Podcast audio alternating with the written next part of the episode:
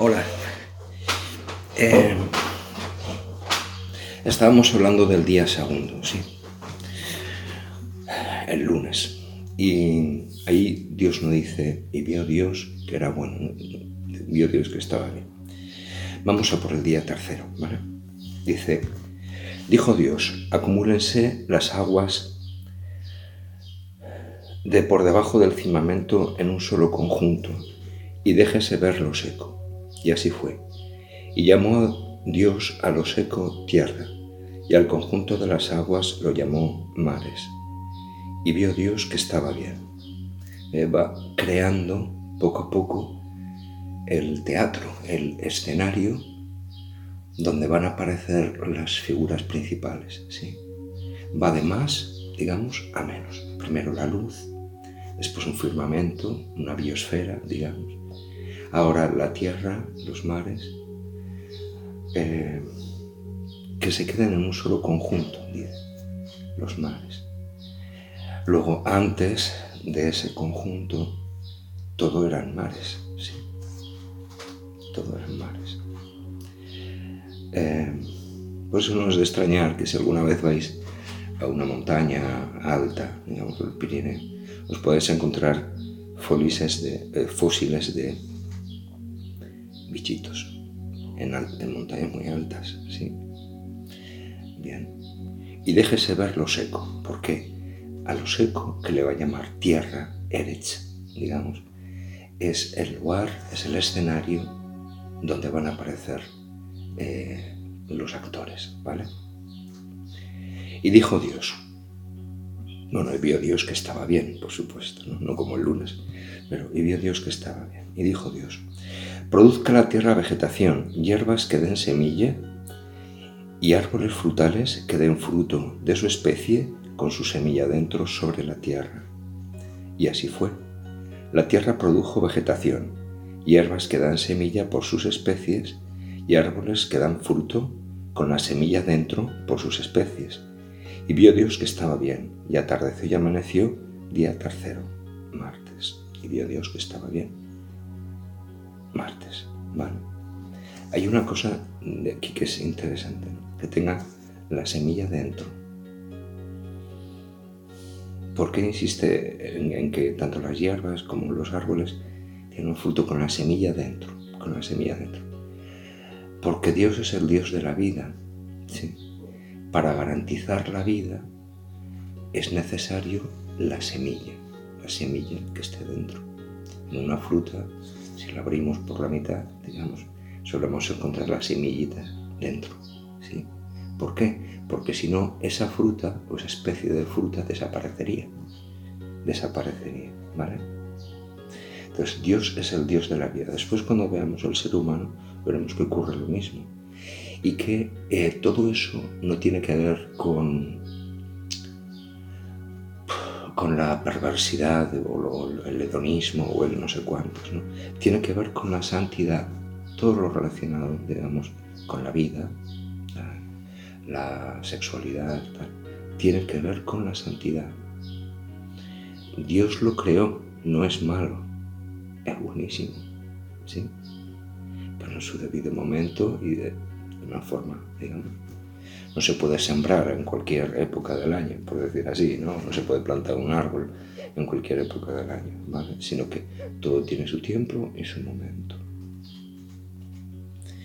Dijo Dios, haya luceros en el firmamento celeste, para apartar el día de la noche, y valgan de señales para solemnidades, solemnidades, días y años y valgan de luceros en el firmamento celeste para alumbrar sobre la tierra, para alumbrar sobre la tierra. Si Dios crea el sol y la luna, digamos, es para alumbrar sobre la tierra. Por algo será, porque a continuación va a crear al protagonista de esta historia, ¿sí? Poco después va a crear al protagonista. Para alumbrar, bien. Hay una cosa interesante, ¿no? Según dicen los rabinos, en el año 1250 a.C., Moisés sube al monte Sinaí, al monte Oreb, y allí Dios empieza a dictarle el Pentateuco. Pero hay que entender que Moisés Y el pueblo de Moisés, el pueblo hebreo, llevaba 400 años, te lo dicen 450 años, de esclavitud en Egipto. Y Egipto es un pueblo idólatra. Tiene montones de dioses y diosecillos. O sea, eh, el pueblo egipcio, si queréis, tiene toda una mitología llena de dioses por todos los lados. De tal manera que el sol es Dios, es un Dios. Ra. Y la luna, Iah, se llamaban los egipcios, es una diosa. ¿sí? Entonces, Moisés, que ha nacido y ha crecido con esto, con ese sistema cultural, de repente Dios le está hablando de que son simples criaturas. Y de hecho, para que quede claro, no los menciona. Lo vuelvo a leer. Dijo Dios, haya luceros en el firmamento celeste, para apartar el día de la noche, y valgan de señales para solemnidades, días y años. Haya luceros, luces. Pero no dice el sol y la luna. ¿Vale? Son, no son dioses, son criaturas, son criaturas, nada más que criaturas. ¿sí? Había toda una religión, digamos que adoraba al sol en Egipto, ¿no? Amon Ra, Ra, Dios Sol, de donde proviene la vida, etc. No es Dios, es simplemente una criatura. A sus oídos, mientras escribía, debía ir sorprendiéndose, porque él estaba hablando digamos, el creador de todas las cosas y le estaba explicando la verdad. Es verdad que todos los pueblos, todos los pueblos, en todas las culturas, tienen su cosmología, ¿no? su cosmogonía, ¿no? de, de cómo Dios creó ¿no? las cosas. ¿no? Y en eso, digamos, no hace falta ser eh, religioso o no religioso. Todas las culturas son religiosas, tienen una mitología ¿no? que intenta explicar el porqué de la vida y de la muerte, que intenta explicar cómo hay algo que se nos escapa, algo trascendente, digamos, que gobierna el día y la noche. ¿sí? ¿Se entiende?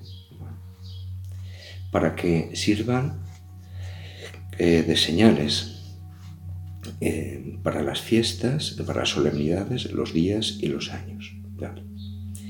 Y así fue. Hizo Dios los dos luceros mayores.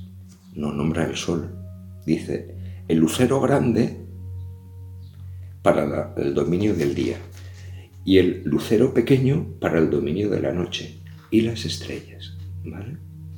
Y puso los dioses en el firmamento celeste para alumbrar sobre la tierra, para dominar en el día y la noche y para apartar la luz de la oscuridad. Vio Dios que estaba bien y atardeció y amaneció día cuarto, miércoles. Primero crea, digamos, eh, de un día para otro, crea, por decir así, los vegetales, digamos, las hierbas y los árboles, y al día siguiente el sol. Sin el sol, ¿vale? Sin las estaciones, eso no, no va a poder crecer, ¿vale? El día cuarto. Una cosa interesante, ¿no? Desde el principio de los tiempos ha habido un pecado, digamos, ¿no?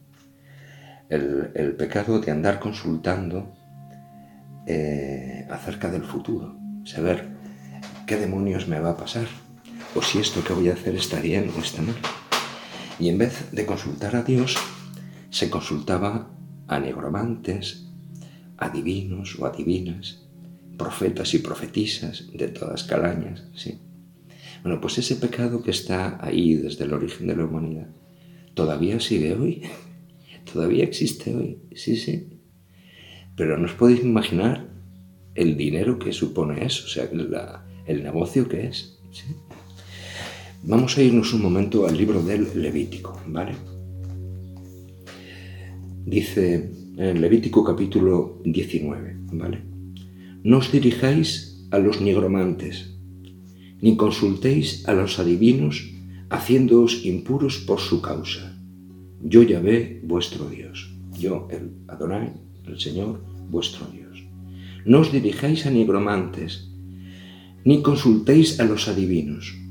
¿Por qué? Preguntan, le preguntan a los judíos, ¿por qué?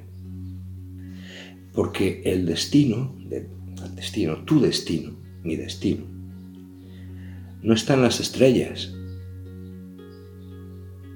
Tu destino y mi destino están en manos de Dios. ¿Vale? Si uno aparta a Dios de su vida, lo que hace es consultar la televisión a las 3 de la mañana, donde una tipa que, previo pago de Visa o PayPal, ¿vale? te va a decir el futuro. Consultando en el agua, o echando unas monedas, o echando las cartas con el tarot, o tal. Como si fueran dueños, consultores mediums. Eh, sabedores del futuro. ¿Y por qué Dios prohíbe eso? porque diga lo que diga el nigromante o la divina, te condiciona tu libertad y la mía. Imagínate que consulto a un nigromante, una tipa o alguien, ¿no? pues consulta a un nigromante y le dice, tú te casarás con un hombre rubio y bizco. Y entonces al día siguiente andarán mirando por la calle quién es rubio y bizco. ¿Entendéis?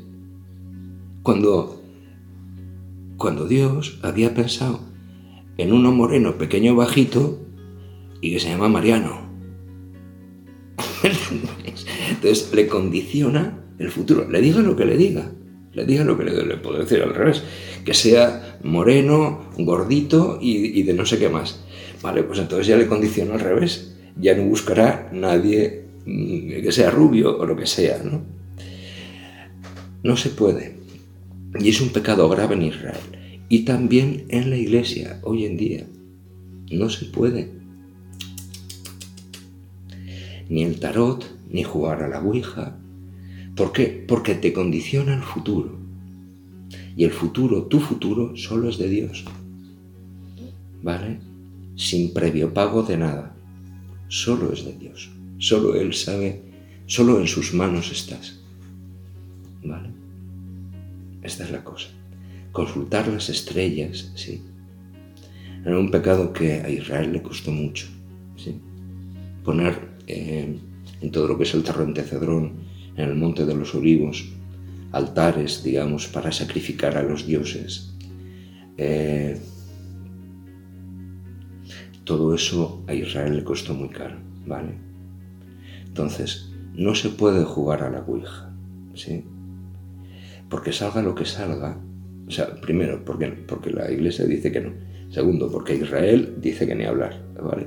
Y después, porque salga lo que sea, sea mentira, ojo, o sea verdad, ¿vale? Que también eh, el patriarca José dice, es que no son de Dios los sentidos ocultos, dice en el libro del Génesis. ¿vale?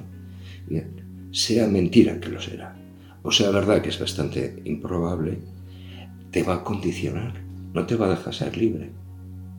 ¿Vale? Bien. El rey Saúl, y que es con esto casi voy a terminar, Dios lo había rechazado, lo había rechazado por no obedecer. Y al final no se le ocurre otra cosa mejor que como el profeta Samuel le había dicho de parte de Dios que, estaba rechazado y que después el profeta Samuel había muerto, de ir a buscar a una negromante el día anterior a una batalla, ¿vale? Una divina, de la de la tele, de las de la tele, ¿sí? Bien, y entonces dice que la otra hizo sus oráculos, tal, supongo que pondría los ojos en blanco y tal. Y de repente aparece Samuel. Toma ya. Y le dice a Saúl, mañana a estas horas, tú y tus hijos estaréis conmigo. Estaba. Tú y tus hijos estaréis conmigo. Luego, nada de jugar con la negromancia, adivinos, adivinas, profetas y profetisas de 40.000 calañas, ¿vale? Tu destino y el mío No lo tienen ellos, ni lo saben ellos, ni tienen por qué saberlo. Porque solamente Dios, digamos, es el dueño, ¿sí? el que sabe y el que eh, te va a preparar un futuro fantástico si tú no lo estropeas. Un futuro fantástico, ¿vale? Muy bien. Vamos a por una cosa más y ya lo dejamos, ¿vale? El domingo noche, vale. Dice, eh, cuando os hablaba de las, de las semillas, se me ha olvidado deciros, em, cada semilla de cada árbol, digamos, o de cada planta, pongamos del trigo, ¿vale? Lleva en sí toda la potencialidad de la vida. Lo veremos con el ser humano. Llevamos en nosotros toda la potencialidad de la vida. ¿vale? Entonces, Jesús dice, si el grano de trigo no cae en tierra y muere, queda infecundo. Pero si muere, da mucho fruto. Otra espiga. Otra espiga que tiene un montón de granos de trigo. ¿Sí? Un montón de granos de trigo. Quiero decir que se multiplica. ¿Vale? Bien, el ser humano le pasa lo mismo. ¿Sí? En Abraham, digamos, padre de, todas, de todos los creyentes, digamos, en él estaba la semilla de Israel, de todo un pueblo. ¿Vale? Esta es la cosa. Por eso, por eso se puede entender muchos pasajes de la escritura que ahora, como estamos en horario, de, en horario infantil, que no, los niños, no os voy a explicar, lo del lunanismo y todo eso. Pero él lleva la semilla dentro, la potencialidad de la vida. Es para garantizar la vida. ¿Os habéis fijado que una manzana tiene el, lo que llamamos el corazón? Eh? Tiene la semilla en lo más profundo para que aunque se caiga la manzana, no se estropee esa semilla para garantizar los manzanos, para que se puedan. Y así todos los árboles, todos los árboles llevan su semilla dentro para garantizar la vida. Para garantizar eso, que haya personajes en el escenario, haya personajes en el escenario. Bien. Pues Dios no, no menciona, digamos, el sol, la palabra sol y la palabra luna, no los menciona, porque no son dioses como en Egipto, son simplemente criaturas, son simplemente criaturas. Bien, yo creo que lo vamos a dejar aquí. Hablaremos de. El día quinto hablaremos eh, eh, de los peces y de las aves. Bien, también. Pero todo es una preparación, todo día a día es una preparación para que aparezca el personaje principal. Al final sale el protagonista, ¿sí? que va a ser el ser humano, hombre y mujer los creo. Cuando hablamos del ser humano, hablamos de los dos, de hombre y mujer los creo. Porque, porque en esa complementariedad se da la vida. Y eso es vergonzoso, ¿no? Es santo. Es santo. Allí donde se da la vida, es santo.